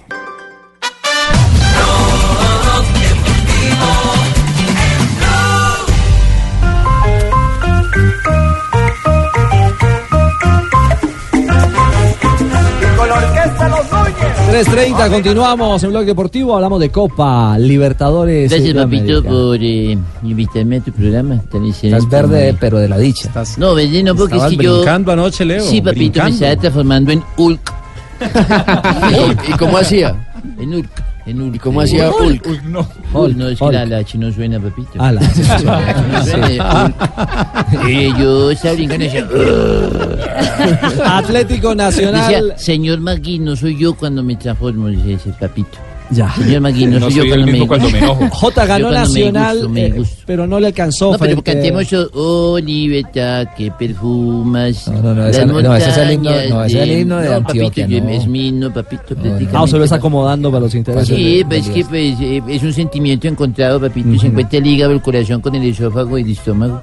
Ya. Un sentimiento interno encontrado, papito. Bueno, eliminó Libertad Atlético Eh, Nacional. sí, Sí, ganó Nacional en, en los 90 minutos. Leonel tenía claro que Nacional es un equipo de pocos goles. Metió una línea de cuatro, un volante tapón, otros cuatro. Aguantó en el primer tiempo. Luego del gol de Nacional salió, sacó un poquito el equipo sin, sin mayor intención. Aguantó el resultado. Se fueron a lanzamientos desde el punto penal. Y ahí Bocanegra la envió a la tribuna y desde ahí se desbarajustaron las cuentas. Clasifica Libertad Nacional con los tres puntos. Aseguró presencia en Copa Sudamericana, pero se queda después de 21 participaciones en Copa Libertadores. Por primera vez no va a la fase de grupos. Escuchemos a propósito al técnico Autori, hablando del momento que vive Nacional. A mí no me gusta de utilizar la palabra frustración. Quizá cuando estiver en mi último minuto de vida, voy, va a pasar un filme y yo voy a hablar de frustraciones. Porque mientras uno esté vivo y con salud, puede hacer lo que quiere. Entonces, nada a reprochar, los, los muchachos han trabajado muy bien en los dos partidos, y usted lo ha dicho muy bien, fue superior al rival. El equipo, una vez más, pudo jugar bu- buen fútbol, pudo generar opciones de goles para ganar el partido. Entonces, ya he hablado con, con los muchachos en el camerino, ok, eh, estoy contento de la manera como ellos han trabajado, triste, seguro, como todos, por no pasar, porque creo que te- tenemos equipo y fútbol para hacer muy buen rol, ¿eh? tener un buen rol eh, en la fase de grupos. Jota, es un, duro, es un duro golpe a la economía de Nacional. Sí, el, el- el tema económico, porque en el presupuesto anual, eh, lo, lo habíamos hablado con el eh, presidente del equipo, en el presupuesto anual económico, no en el presupuesto deportivo, sino en el económico, para, para ajustar cuentas, contemplaban los ingresos por pasar a fase de grupos. Lo que decía. Entonces eh, ahí ya se desbarajusta el tema desde el punto de vista económico. Lo decía Juanjo, ¿3 millones de dólares? Sí, ¿Son, son tres Sí, o tres y medio? El más- el más aburrido es parte. Don No, no, son tres. Tres. Eh, a- Naci- Es- es uno Nacional por partido. si entraba... Claro, Nacional si entraba a la fase de grupos cobraba, cobraba tres. Hasta aquí ya había cobrado un millón porque venía pasando rondas anteriores. Es decir, cobró 500 mil por una y 550 mil por la otra. Pero si pasaba a la siguiente instancia, iba a quedarse con 3 millones más por cada una de las presentaciones como local. Para mí Nacional perdió la clasificación de visitante. ¿eh? Ojo, Porque fuera- fuera de taquilla, ¿no? llegó mucho. Sí. Y, y no, y, y le queda la, la taquilla que ya Colmebol no pide nada. Antes Colmebol le sacaba parte de la taquilla a los clubes, ahora se la deja completa. Por eso digo que lo que 800 perdió millones de pesos. El más perjudiciado fue un... No, perjudicado. Perjudica- perjudica- Perjudicado. Perjudicado. Fue No, pero yo- don JJ no, fue el más perjudiciado porque... No, no me perjudiqué porque Nacional se quedó en fase 3 de Copa Ah, Libertadores. ya. Un detalle, Jota. un detalle en el el, aire, en ¿no? el Esa no había partido. hablado, Jota. En el partido hubo una pena máxima que el árbitro Wilton Sampaio no le sancionó a Uy, favor de. Atlético Nacional. En la Sí, primera sí, parte es una sujeción donde ag- agarran, cogen a, a Lucumí dentro del área y lo sueltan afuera del área. Y el árbitro terminó sancionando la falta afuera. ¿Era, difícil por la posición del árbitro Rafa o, no era Sí. tan difícil para él? Era difícil para el central, más no para el asistente que estaba en ese costado. Debió haberlo asesorado y ayudado. Jota, una cosa que tiene que ver con Magnelli Torres. Iba a entrar en los minutos finales, lo llamó Leonel Álvarez. Tengo entendido que el público se levantó, empezó a aplaudir al exjugador de Atlético Nacional y no quiso entrar al terreno de juego, ¿no? Pues no, no sé si no quiso o no sé si Leonel de pronto fue el que no quiso mandarlo y prefirió cerrar el partido como lo, como lo tenía. Sí, como para no perjudicar al jugador y echarle eh, la tribuna encima. Pero fue curioso Estaba porque listo, terminó. ¿no? Sí, estaba, Ya ya, no estaba tenía listo. peto, no tenía sudadera. Iba, iba para cobrar los, eh, los disparos desde el punto blanco del penal, porque es un, un especialista. No tenía hambre. Creo que sí. Creo que ahí, ahí se arrepintió Ah. fue Leonel y, y lo dejó y dejó los cobradores que ya tenía. Bueno, papito, yo hablé también. No vas a pensar mis intervenciones. Sí, claro, claro, profe, usted también habló, estaba feliz, profe. Yo hablé mucho, papito. A ver, por ejemplo. Halagó mucho a Nacional. Sí, así es, papito. ¿Querés escuchar lo que dije, papito? A ver, ¿qué dijo usted? A ver, papito. Cuando uno tiene ahorros, los guarda, no trata de defenderlos. Nosotros teníamos eh, un ahorro importante que haber, eh, haber ganado el local. Hay que reconocer que Nacional es muy buen equipo y que de pronto merecía más en el primer tiempo, pero es que esto no es de merecimiento. Si fuera merecimiento, entonces hay que darle muchos títulos al Huila, otros equipos. Esto no, esto es de goles, esto es de resultados y eh, un primer tiempo porque hay que valorar el trabajo nacional. Hoy hemos eliminado a un gran equipo, a un gran equipo, con una gran afición, que es el jugador número 12, demasiado importante, porque independientemente de todo estos muchachos son muy buenos, pero es que ese jugador número 12 tiene un valor enorme. Entonces eh, nos tocó hablar y recomponer y fue un segundo tiempo totalmente diferente, ¿no? Porque así como Nacional pudo haber hecho otro gol, nosotros pudimos haber anotado eh, uno o dos goles en el segundo tiempo, ¿no? Este dato que nos aporta Juancho Serrano sobre Lionel, que son 26 partidos que ha enfrentado a Nacional como entrenador, de los cuales ganó 11, empató 7 y perdió 8. Historial positivo para él. Titulares de la prensa paraguaya ABC de Paraguay. Libertad ingresó al grupo H de la Copa Libertadores de América tras una dramática definición por penales ante Atlético Nacional de Medellín. Ahora estará en ese grupo junto a Gremio de Brasil, U Católica de Chile y Rosario Central de Argentina. Nacional sigue en Copa. Sí, por fortuna va a. Copa Suramericana. Tercera y cuarta semana de mayo será la segunda fase y allí ya entra el conjunto verde que clasificó de esta Copa Libertadores junto a Caracas de Venezuela. No, ojalá no van a poner bar porque si Nacional sigue en Copa Patrona, y si nos jodemos. Eh, Va a haber bar, En pero, el- pero en la liga, ya le contamos. Sí. Nacional, Uy. Nacional tiene, Richie, tiene en- un en problema y es que le llaman seis 2017 jugadores a, a, De a uno, de a sub-20. uno, de a uno, de a uno. ¿Cómo, Jota? que tiene un problema de entrada nacional y es que en la convocatoria de la sub-20 le van a llamar a seis. Y de esos seis hay tres o cuatro que son del, del trabajo constante, no de la- del once titular, pero sí han estado ahí muy cerca. Mire, y a propósito de los torneos internacionales para los colombianos, quedan seis. En Libertadores, Tolima y Junior. Y en Sudamericana, Cali, Equidad, Río Negro y pues Nacional que ahora clasifica. Ya están por fuera Medellín y Once Caldas. Dígalo, Fabio.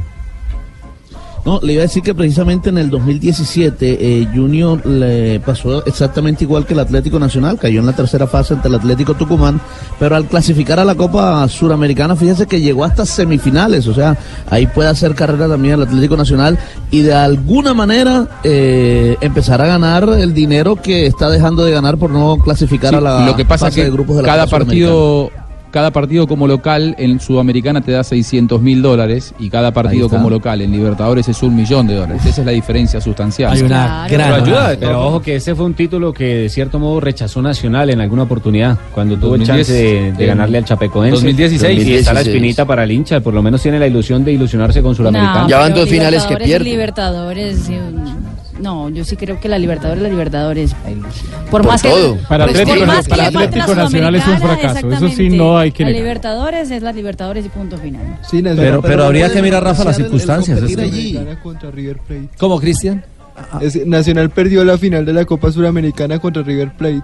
Ya la ha perdido tres veces, esa contra. River, San Lorenzo y la de Chapecoense. Y la de Chapecoense. Todos 338, modos, ¿sí? No, que hay que mirar las circunstancias, hay que mirar eh, la memoria táctica que le quedó a Autorio de la administración anterior, que no fue mucha, y la desarmada que le pegaron al equipo. Al equipo que no, que no camina bien, ni dentro ni fuera de la cancha en el aspecto administrativo. 339, ronda de noticias. Momento para la ronda en Blue Radio.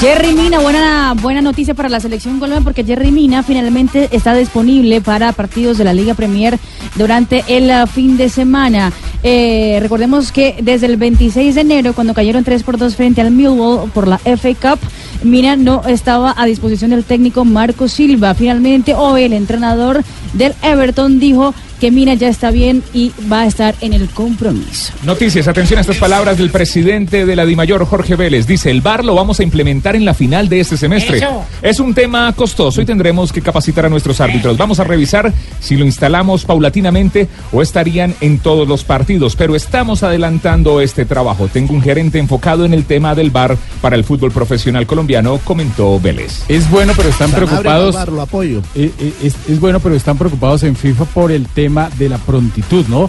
Que de un momento a otro lo van a implementar sin ensayar en una, en una categoría inferior, sin tener los árbitros la capacitación. Solamente hay cuatro árbitros o seis árbitros, digamos, que tienen capacitación en bar de los que están y son todos internacionales. Y, y es muy difícil cubrir tantos partidos y en unas finales arrancar con el tema del VAR, yo pensaría que lo mejor es desde el comienzo para que si hay problemas, si hay errores, se, se curen de entrada y no haya tanto inconveniente y no se dañe una final o un título de esta forma. Y también tengo entendido que lo van a hacer directamente con la misma producción de televisión de la que hace la transmisión de los partidos. Charlas con Sanabria.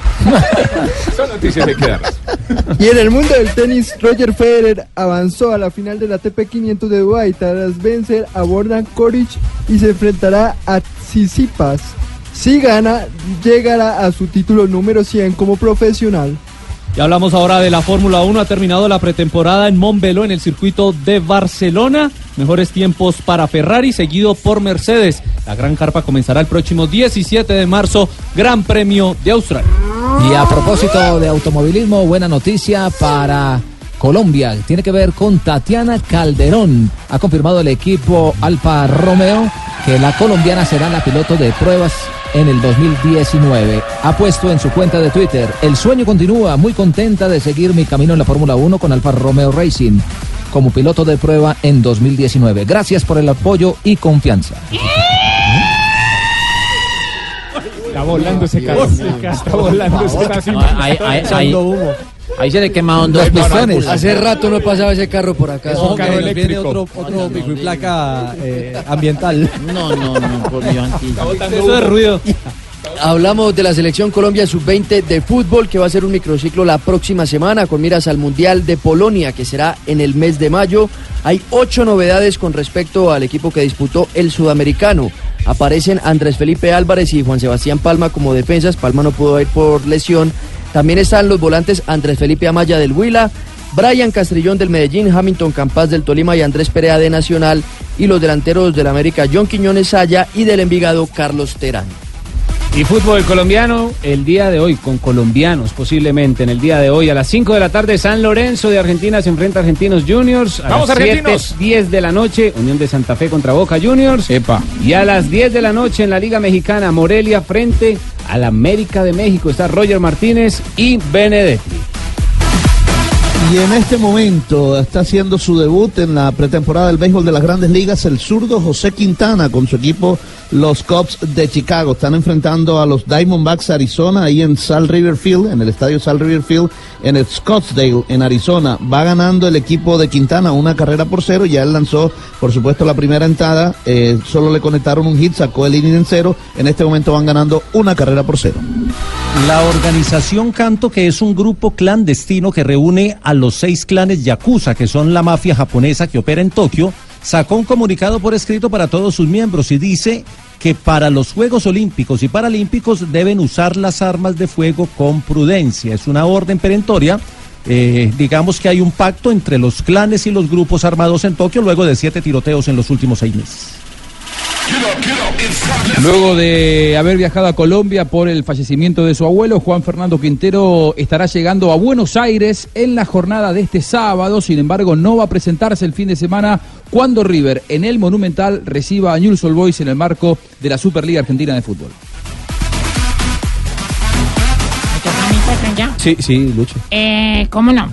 Este fin de semana se llevará a cabo las eliminatorias de triciclo en donde los niños de Ciudad Bolívar podrán demostrar su destreza en estos caballitos de acero. Hasta el momento se han inscrito Colboncito Bernal, Cochecito Rodríguez, Sonajeiro Quintana, Chupo Herrera, Superboy López. El técnico del equipo es Alguaro Mejía. Alguaro. Porque el deporte de barrio también es eso, ah, informó Lucho para la Deportivo. Gracias, Lucho. Muy bien. Qué bueno, pasó la ronda de noticias eh, tan rápido como el carro de Marina Granciera.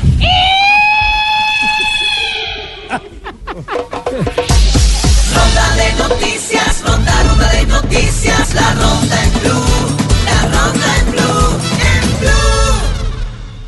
Blog deportivo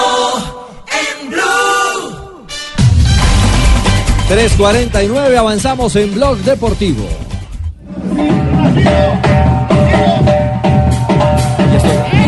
¿Y esto qué es? ¡Qué acá en la ciudad bonita! Bucaramanga recibe a todo el mundo. que vengan los brasileños. Esa joda, imagínese a Juanjo moviendo la pollera por acá. ¿Cómo, cómo? Acá le tenemos amigas también para que venga. Acá y lo ponemos en fase Yo voy, 7 yo si quiere, véngase para acá. Mejor Eso- dicho, eso es una- que vengan los peruanos. Eso es una retreta. Vamos por toda la 27, acá bajando. Ah, fiesta- montó fiesta Vamos, de viernes. Vamos hasta Florida Blanca, mejor dicho, ida y vuelta. Venga, ¿y, y, y por qué el parrandón? No, mejor dicho, ya usted no sabe esto, la noticia. ¿Qué pasó? Confirmado. ¿Confirmado qué? Mejor dicho, autorizado, firmado, ya está, mejor dicho, ante piedra, lo confirmaron. ¿Qué? ¿Pero qué? Pues, ¿cómo así que qué? A ver, Somos olímpicos. ¿Son olímpicos? Claro. ¿En Bucaramanga? Olímpicos, claro, acá vamos a ver a Brasil con todas las estrellas, va a venir Argentina, ya está confirmado, mejor dicho, que van a traer a Messi. No, no Porque puede, no pues, puede porque es es 23. ¿Cómo así? No puede, pero no Menores de 23, pingo. Ah, no, esa joda, pero No, bueno, qué carajo.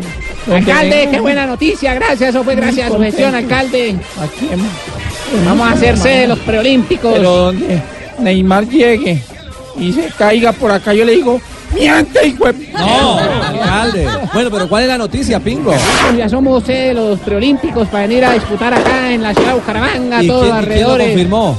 Ya lo confirmaron los grandes empresarios, mejor dicho, el gobernador, ya todo el mundo lo confirmó, el doctor Didier. Mejor dicho, son muchas fiestas tan arrechas. No, no, no, lo confirmó el gobernador del norte de Santander, hombre. Ah, ¿no es de acá de Santander? No, William o sea, ya no va a ser. Es que se puso a decirme a mí, el doctor, claro, Villamizar la Guau, ¿no? Claro. Claro, como no, amigo Ah, mío. confirma también. que Cúcuta y Bucaramanga. Cúcuta también. Sí. Va la madre, oh, siempre pura envidia, va la madre. Hombre, pingo. Va la madre, vieron que nosotros y se metieron los cucuteños también. Mucha envidia. Ascendieron. madre. Del 8, del 15 de enero al 8 de febrero será ese preolímpico que no se hacía desde el año 2004 para los eh, Juegos Olímpicos de Atenas. Vuelve esta categoría sub-23 para Tokio que 2020. Le dije yo que el estadio Bucaramanga ver, mejor dicho, el Santiago Bernabéu, la madre. Ya. Ese estadio, muchas Es por dos bonitas. cupos a, a Tokio. Y mire, Pingo, un antecedente positivo también para, para Santander fue que la última vez que se hizo un preolímpico, que fue en Chile, el goleador fue un santandereano, un colombiano, Sergio Herrera, que marcó cinco tantos en esa ocasión. claro, en ese equipo de Herrera. Jaime de la Pava, era el técnico. Nah, ahora sí toca reforzar el Bucaramanga para disputar ese preolímpico, dígame. ¿Y para qué el Bucaramanga? No me ¿Cómo así? diga. ¿No van a dejar participar el Bucaramanga? A los jugadores menores. de selección, 23 años. Colombia. Alista No, esa entonces. no jugar el Bucaramanga. Ah, entonces, aliste, ¿para qué aliste el chivo, la carne oreada, buena Mejor yuquita. dicho, Las hembras, Ah. acá le tengo ya la hembra. No, no, no. No, no, suficiente con que haya preolímpico. Buena noticia entonces para nuestra región del norte de Santander y Santander. Se acabó la Bucaramanga y Cúcuta, del 15 de enero al 2 de febrero, ¿no? Preolímpico del 2020. ¿Algo más, Pingo? No, nadita, ya se acabó la batería. Voy a ir a comprar batería que me acabó para el radio acá. Sí. Ahí está la música, le está poniendo los puputoches, los vecinos. Pura Bueno, envidia, no mil gracias, señor. Eh, 353. Hay noticia en Brasil. Bola vem pra entrada da dentro aos 24. 24 minutos do segundo tempo. Empata o jogo, Flusão, aí moça bonita. Johnny Gonçalves, número 11. É o nome, é o Gol colombiano. Ay, Johnny González. Johnny González volvió a hacer gol exactamente 1-1 Fluminense contra el Resende por el campeonato Carioca. Estamos al minuto 25 de juego, la segunda parte de este compromiso en territorio brasileño. O selinho do Ranulli. Ufa, ufa, ufa. Ufa, ufa, marca Johnny González en el fútbol de Brasil 353. Don Rafa, eh, regresa y no, hay- y no es cuento, ¿ah? Sí, hace ocho días también lo tuvimos. Por eso regresa después de ocho días. Claro, claro. y hoy tengo un invitado, un invitadazo espectacular, un hombre que es de esta casa. Sí, pero es que lo dice Rafa. como si hacía- Tranquilo, No, Rafa, no, nosotros no, sabemos no, que usted trabaja. Yo le hago, yo le hago todo ese preámbulo, regresa. y- Tranquilo, Rafael, desarma tu alma. días. Desarma tu alma. Siempre, Sabemos que siempre, usted se siempre, levanta siempre. temprano a trabajar a las 11 de la mañana para hacer estas entrevistas amén. y todo. Quítele la corbata. los guantes. El invitado de hoy es un hombre que es muy futbolero, hincha del Deportivo Cali y muy amigo de esta casa. Cecita Mora, el gran Ah. actor colombiano, uno de los mejores. Genio. Qué bueno, Barbarita. Espectacular. Una historia, un cuentazo. No, Cecita Armora. Ah, ¿no es Barbarita? No. Y no es cuento, su merced. ¿Dónde estás? Y no es cuento, ¿eh? Marisa, mi amor, y no es cuento, mi vida. Y no es cuento. Y no es cuento. Y no es cuento. ¡Ay, niña! Y no es cuento. En Blog Blog Deportivo. Bueno, y no es cuento, Rafita Sanabria.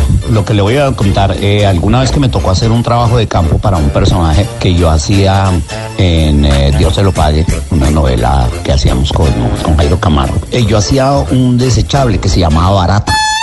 Pues el mal llamado desechables. Yo creo que fue tan buena la caracterización que alguna vez por ponerme de chistoso yo quise en la 26 con la Caracas. Se paraban muchos de ellos a reciclar, a recoger cosas, a mirar en los basuras. Ahí había un, un especie de recipiente muy grande donde la gente botaba basuras de restaurantes, de cosas y ellos comían ahí. Entonces yo me puse de chistoso a decir, ve, eh, yo creo que, eh, creo que me puse a apostar con los técnicos de que ellos no me iban a reconocer y me metí entre ellos. Y entonces todos empezaron a mirarme y yo no les decía, oye, este marica, ¿qué hace aquí? ¿Y este man qué? ¿Y este dónde salió? ¿Y alguien conoce a este man? Y yo tratando como de pasar desapercibido porque la cosa ya se iba poniendo como agresiva. El caso es que los tipos estaban recogiendo comida y basura de las canecas de lo que había ahí para comer y me tocó a mí compartir, o sea, me tocó sentarme a, me- a manteles con ellos.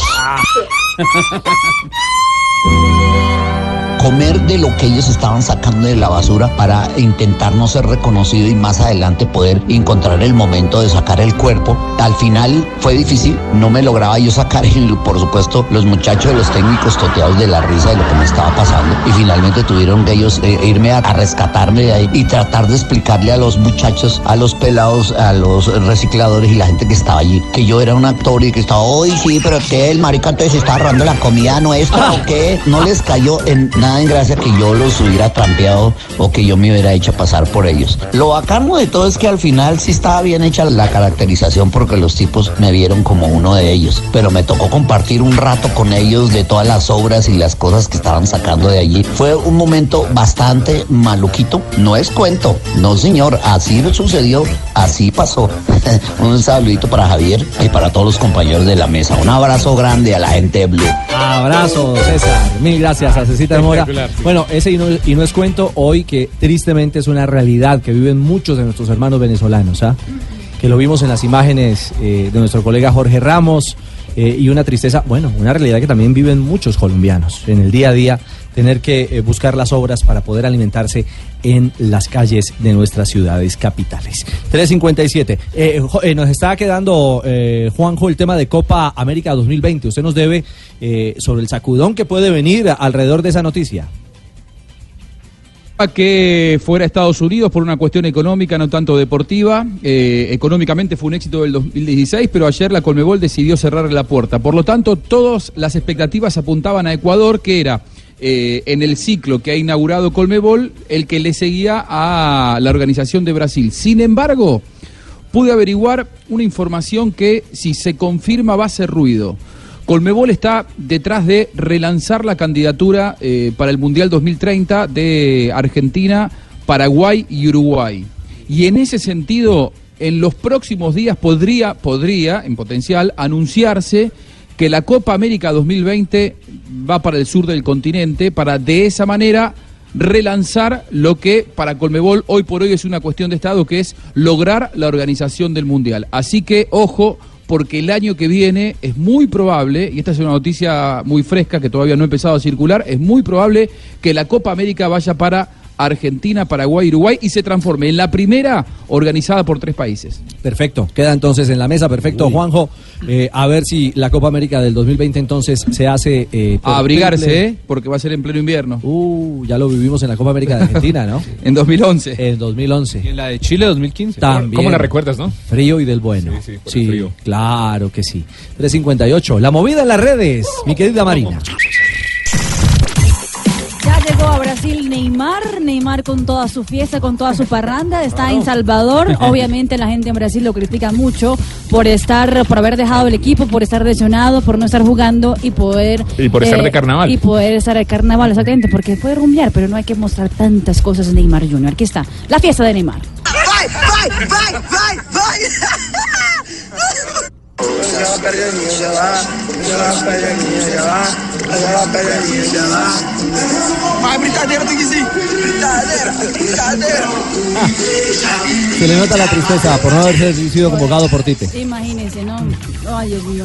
El Tino Asprilla también tiene en las redes sociales porque puso, puso un video en el Atanasio Girardón. ¿El donde- Tino? Exactamente. Estaba al lado de Aristizábal, eh, los hijos y Con una un selfie. amigo del hijo de Aristizábal, pero también le hizo gracia un vendedor de cosas que estaba en el estadio, eh, igualito a un eh, compañero también, un colega de ellos. El hijo de Aristi, el amigo del hijo de Aristi. Estamos con Aristi y estamos con Giovanni Hernández. Un saludo para Giovanni. Me tomé una foto con una selfie. No me diga. que una- pero yo había dejado el palito en la casa. Pero Sí parecía Ahí solucionamos. Sí, lo arregló. Sí, ahí solucionamos. Muy bien. Sí, se parecía. Djokovic también eh, hace movida en las redes sociales. Así no se dice. Jojovic. Sí. ¿Puedo decirlo, Djokovic? Lo- yo dije. Gracias, presidente. Bueno, Sí. Novak Djokovic está en San Diego, en California. Mostró un poco de su entrenamiento en la playa, eh, cargando a su entrenador y tenían que correr toda la playa de San Upa. Diego con el entrenador en, Al- a la sus espalda. En O la sea, espalda. ya- ah, ya. Sí, imagínense, escucha.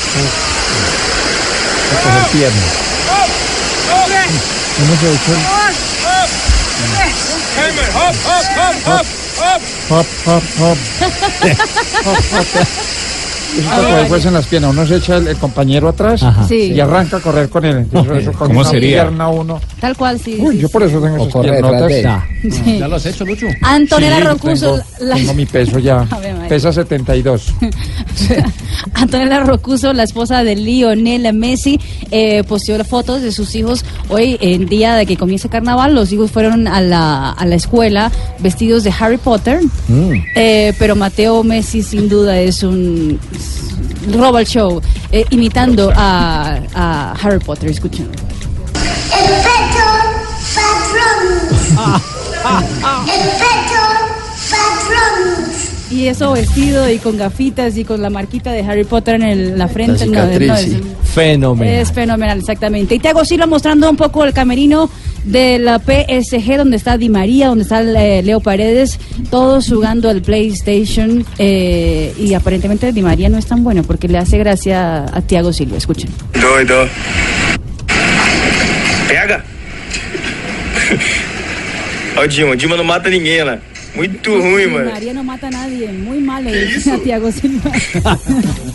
Perfecto, Mari. La movida en las redes. Rafa, eh, nos queda la respuesta a la pregunta. Feliz. Él es feliz representante de todo. Totalmente la respuesta. se Totalmente la respuesta. No, no, no. Ah, no, no, no.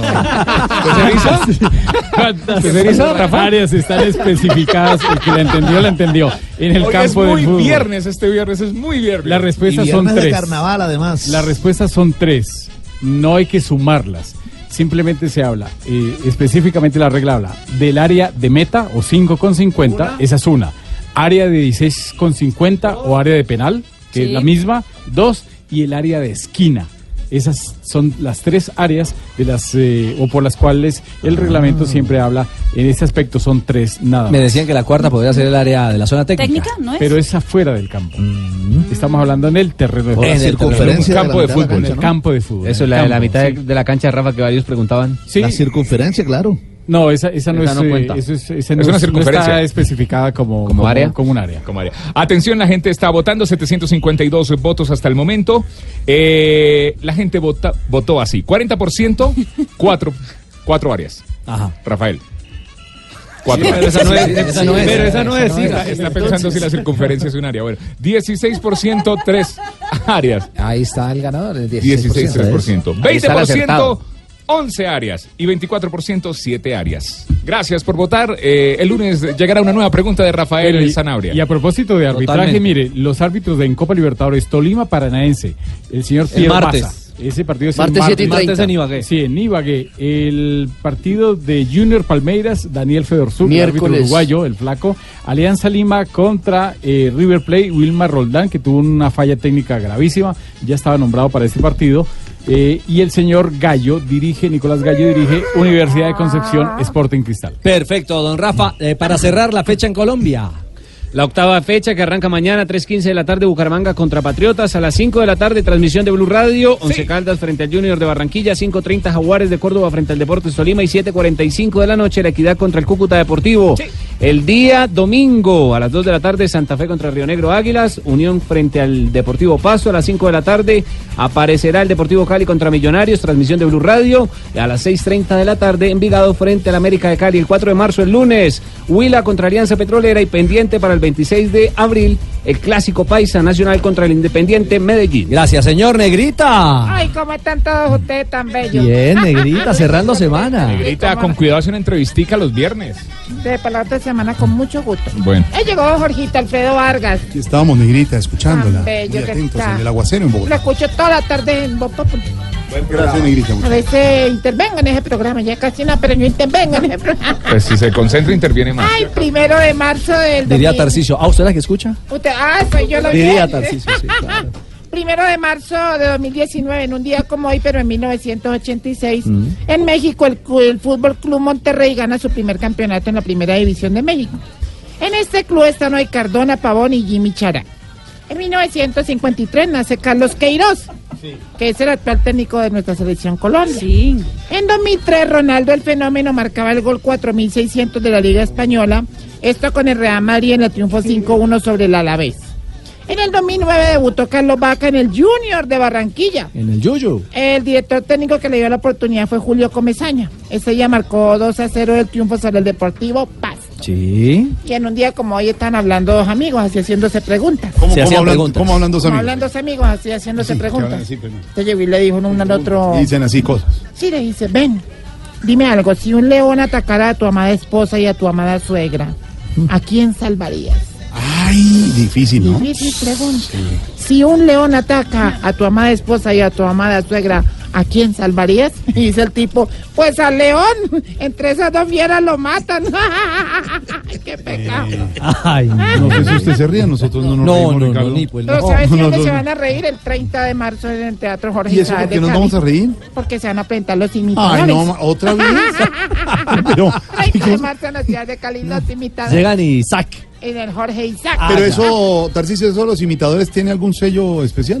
Jorge, gracias por la oportunidad que me brindas de dirigirme a la amable audiencia de este que sí es un verdadero programa de radio, ¿Cómo? que la gente escucha, sintoniza, que la gente disfruta, digamos. Sí. Y sí, este evento de los imitadores va con medio sello de Tarcillo. ¿Cómo? ¿Con qué? ¿Con qué? Ahora es que es un riesgo muy grande, hermano, eso no vende casi, entonces... Y la primera dama está. La primera dama, ya estamos listos, eh, ya le mandamos a hacer su vestido en FOMI. En FOMI. Sí. La ¿Quién es la primera dama? Marina Granciera. Marina Granciera. Ah. ¿Y ella usa FOMI? ¿Toca ir en FOMI? Sí, claramente, claramente. Precisamente tiene un modelo hoy que es un poco...